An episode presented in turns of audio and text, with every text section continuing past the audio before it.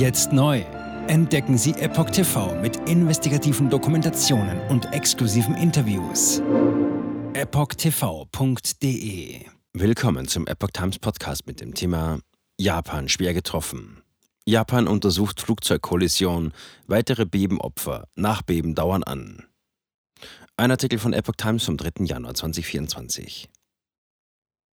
Acht Stunden dauerte es in Tokio, um den Brand des Passagierflugzeugs unter Kontrolle zu bringen. Es kollidierte auf der Landebahn mit einem Flugzeug der Erdbebenhilfe. Gleichzeitig dauern die Nachbeben im Land an. Wie ist die Lage?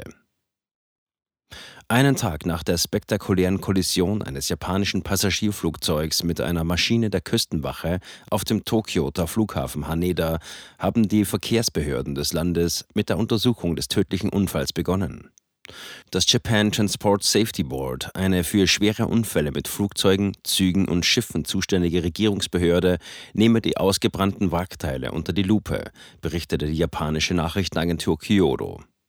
Ein Passagierflugzeug der Japan Airlines JAL war am Vormittag unmittelbar nach der Landung mit der Küstenwachenmaschine zusammengestoßen.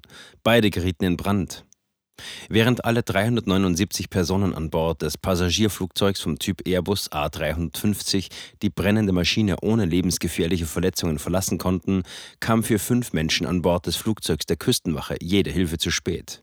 Nur der Pilot der Bombardier DHC-8-300 kam raus, er erlitt laut Medien schwere Verletzungen.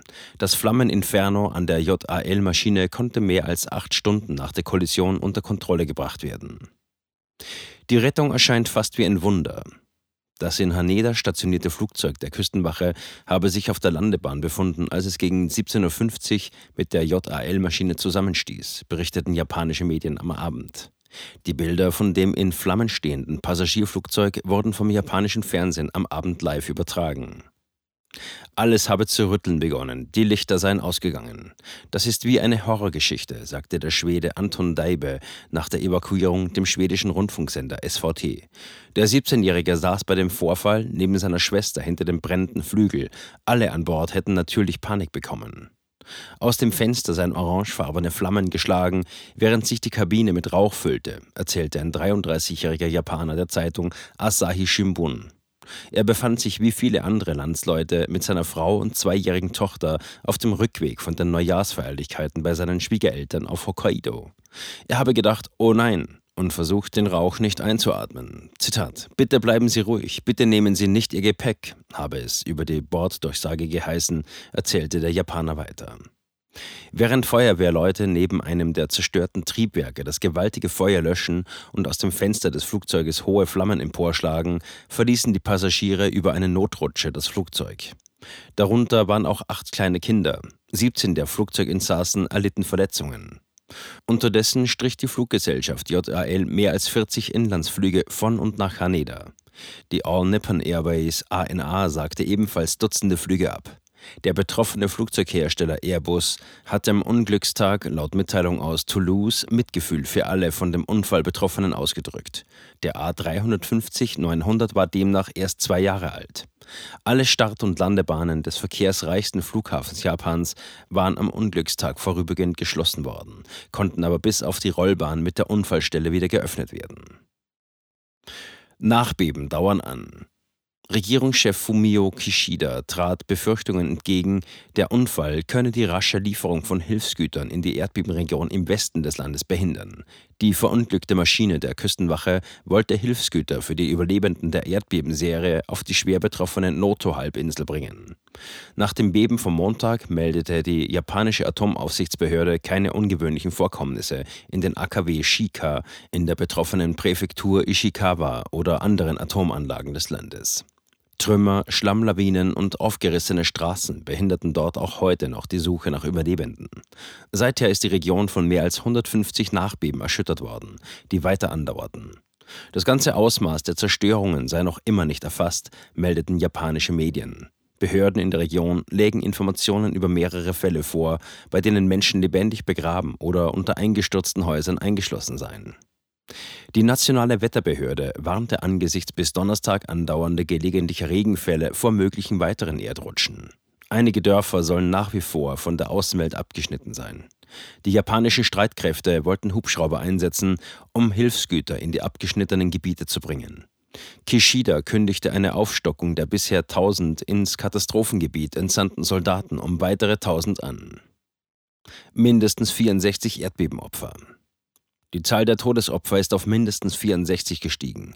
Mindestens 300 weitere Menschen seien verletzt worden. 20 davon schwer, erklärt ein Verantwortlicher der Regionalregierung der Präfektur Ishikawa für Katastrophenschutz am Mittwoch gegenüber der Nachrichtenagentur AFP.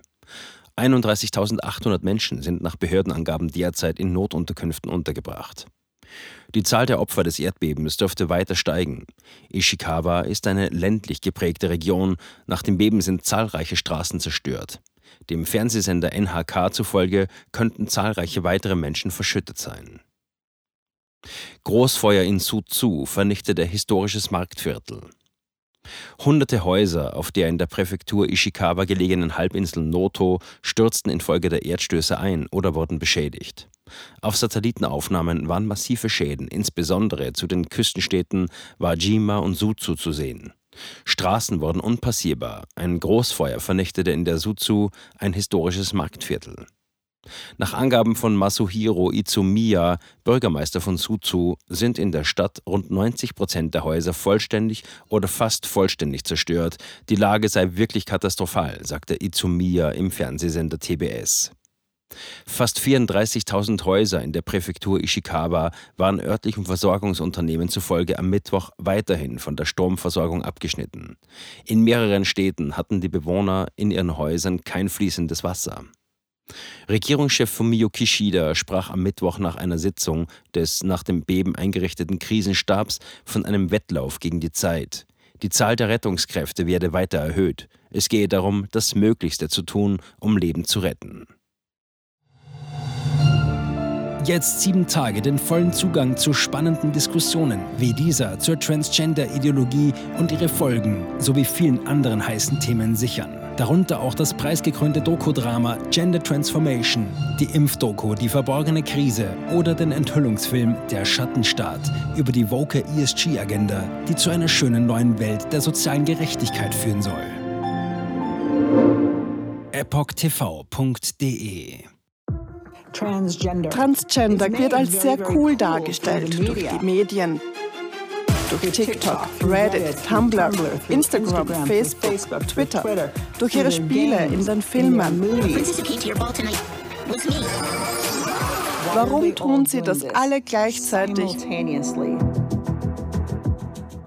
Ich war 15 Jahre lang Lehrerin an einer öffentlichen Schule. Unsere öffentlichen Schulen haben sich verändert. Vor fünf Jahren gab es keine Schüler, die sich als nicht-binär identifizierten. Wir wussten noch nicht einmal, was Genderfluid war. Wenn ich mit einer Person darüber sprechen würde, warum sie glaubt, im falschen Körper zu sein, meine Zulassung wäre in Gefahr. Ich sagte der Therapeutin, ich könnte vielleicht transgender sein, wüsste es nicht genau und bräuchte Hilfe. Er bestätigte mich sofort. Sie bestätigte sofort, dass ich eine Transgender-Frau bin. Diesen Kindern werden gleich nach der ersten Sitzung Pubertätsblocker verschrieben oder sie werden einfach durch die Operationen gejagt. Und dann habe ich mich schlecht gefühlt, müde und erschöpft. Ich fühlte, meine Mutter sagte, ich war kreidebleich. In fast allen Lebensbereichen meines Lebens war ich einfach nicht mehr funktionstüchtig. Ich erfuhr, dass ich nur noch zwei Wochen zu leben hatte. Meine Tochter hatte Schmerzen. Sie weinte, konnte nicht schlafen, sich nicht konzentrieren, nachdem sie diese Hormone einnahm. Die Behauptung, dass Pubertätsblocker reversibel sind, ist eine Illusion. Sie hemmen tatsächlich die Entwicklung.